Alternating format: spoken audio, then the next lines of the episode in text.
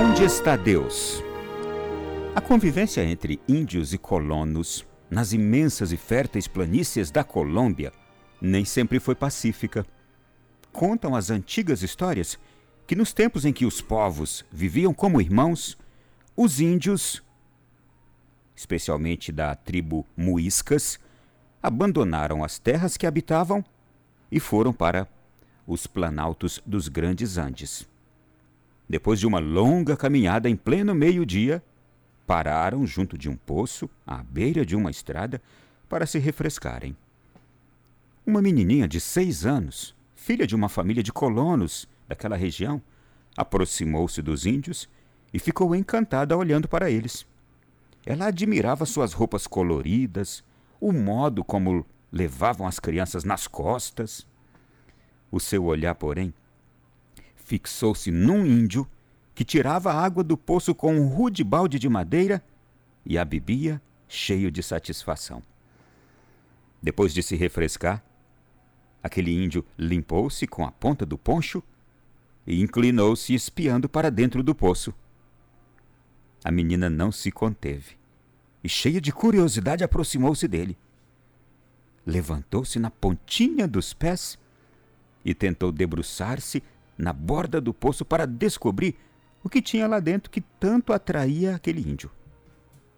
O índio, dando-se conta da criança, sorriu, pegou-a pelo braço e os dois se debruçaram sobre o poço. Então ele perguntou para ela: Você sabe o que está lá no fundo?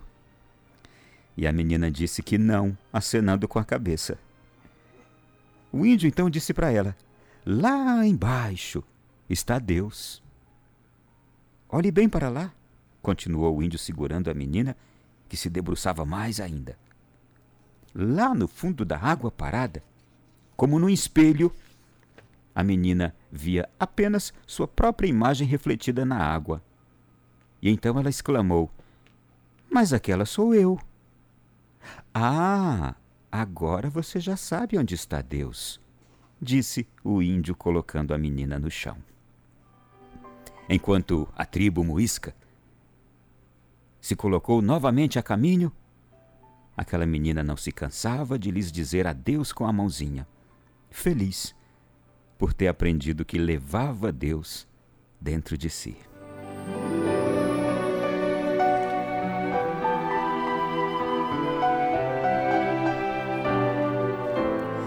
Meu irmão, minha irmã, nós damos, nós transmitimos aquilo que está dentro de nós. Nós somos movidos por aquilo que está dentro de nós. O mais importante hoje é observarmos como aquele índio foi capaz de dar àquela menina o que estava dentro dele. Os relatos históricos do imenso bem que a fé católica fez nas origens do nosso continente, nas origens do nosso país, logo após a descoberta. Os relatos são os mais diversos. Eles foram civilizados? Sim, foram civilizados. Os índios foram educados pela igreja? Sim, foram educados. Mas o melhor de tudo, os índios foram catequizados. Eles não sabiam quem era Deus. Eles não conheciam o sumo bem. E a igreja fiel à sua missão ensinou aos índios o caminho do céu. Como fez Coradares para aquele menino naquela esquina, no meio do mato, que levava para o, o lugarejo de Ares, nunca tinham visto um padre. Índios, os índios, não conheciam a Deus. Eles tinham seus valores, eles tinham sua cultura e, graças à fé católica, foram catequizados. Isto é um valor inestimável, isto é um bem inestimável que a igreja fez a eles. A igreja não tirou nada dos indígenas, pelo contrário, ela acrescentou mais ainda. à vida deles o conhecimento de Deus. E veja o que, que acontece: um índio falando de Deus para aquela menina, daquele lugarejo colombiano. Isso é encantador. O que, que o índio deu para aquela menina? Ele deu aquele mesmo Deus, aquele mesmo Jesus que ele havia recebido através dos seus, que por sua vez receberam de outros e que receberam da igreja. Isso é encantador. O relato também deste diálogo é maravilhoso. Esse índio fez aquela menina perceber o quê? Que Deus está em nós, na nossa imagem. Somos a imagem e semelhança dele. Sabe que nós podemos fazer esse exercício também com as pessoas com quem nos relacionamos? Olhe-se no espelho. E olha, com o mesmo encantamento com que aquele índio fez, é que nós devemos fazer isso também. Com encantamento, levar as pessoas a observarem que nelas está Deus, que em sua própria imagem está Deus. Levarmos as pessoas a perceberem que no nosso falar pode estar Deus, é por isso que a gente não deve falar besteiras. Que quaresma, que tempo. É para a gente entender essas belezas. Que no nosso olhar está Deus. A gente pode olhar para fora, para as pessoas, para onde dirigirmos o nosso olhar, como se o próprio Deus estivesse olhando. Que o nosso pensar também pode encher-se do pensar de Deus. Assim a gente vai pensar o melhor sempre, desejar o melhor sempre e por isso agir também como Deus agiria. Eu sei que esse é um exercício maravilhoso que nem devemos temê-lo. A gente deve se exercitar para fazê-lo.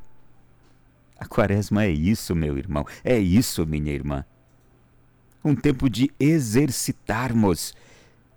Que lição maravilhosa esse índiozinho deu àquela menina. Tudo a partir de um simples gesto, de fazê-la olhar para o fundo do poço e naquela água espelhada quando ela se via, ele dizer-lhe: Ali está Deus. Ah, mas sou eu! Sim, Deus está em você na sua imagem. Nós vamos conseguir nos controlar muito mais quando a gente se deparar com esse entendimento. Deus está em mim. Então ele está no meu jeito de olhar, está no meu jeito de falar, está no meu jeito de pensar, está no meu jeito de fazer as coisas. Deus está em mim. Eu preciso agir para corresponder a esta presença dele em mim. Que encanto isso, meu irmão! Que encanto isso, minha irmã! Eu sei que você é você, mas eu sei que Deus quer muito estar em você para consertar muitas coisas. E nós sabemos o quanto a ser feito, o quanto temos necessidade de fazer para que as coisas melhorem na nossa vida pessoal, na nossa casa, nos ambientes que a gente vive, convive, frequenta. Você topa essa missão?